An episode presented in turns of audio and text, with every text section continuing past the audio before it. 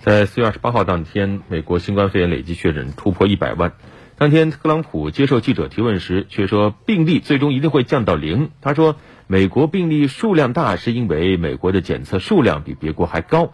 到了第二天，特朗普还再次发推重申，他说，美国有一百万确诊病例，唯一原因是我们的检测比其他国家都好得多。在检测这方面，其他国家都比美国落后，所以其他国家的确诊病例比美国少。嗯，看上去特朗普总统把一百万的确诊数看作是他的成就，也显示出了这位美国领导人对此一点都不感到内疚和惭愧。咱们中国人啊，把这样的行为称之为丧事喜办。看来美国人的脾气还真好，而更让人担忧的是，四月二十八号，美国首席传染病专家安东尼·福奇在被问及今年晚些时候是否会有第二波新冠肺炎疫情来袭时，他表示几乎确定他还会回来。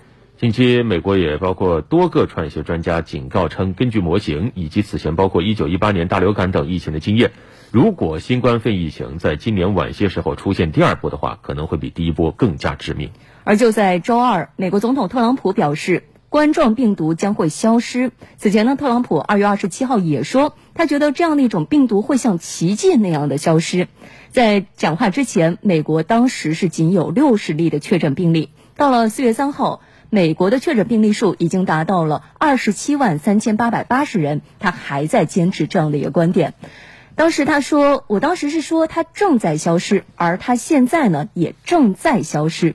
而到如今，现在美国已经超过了一百万的确诊病例。是说消失，那到底什么时候能消失呢？我们只看到大量的美国人的生命和财产正在消失。”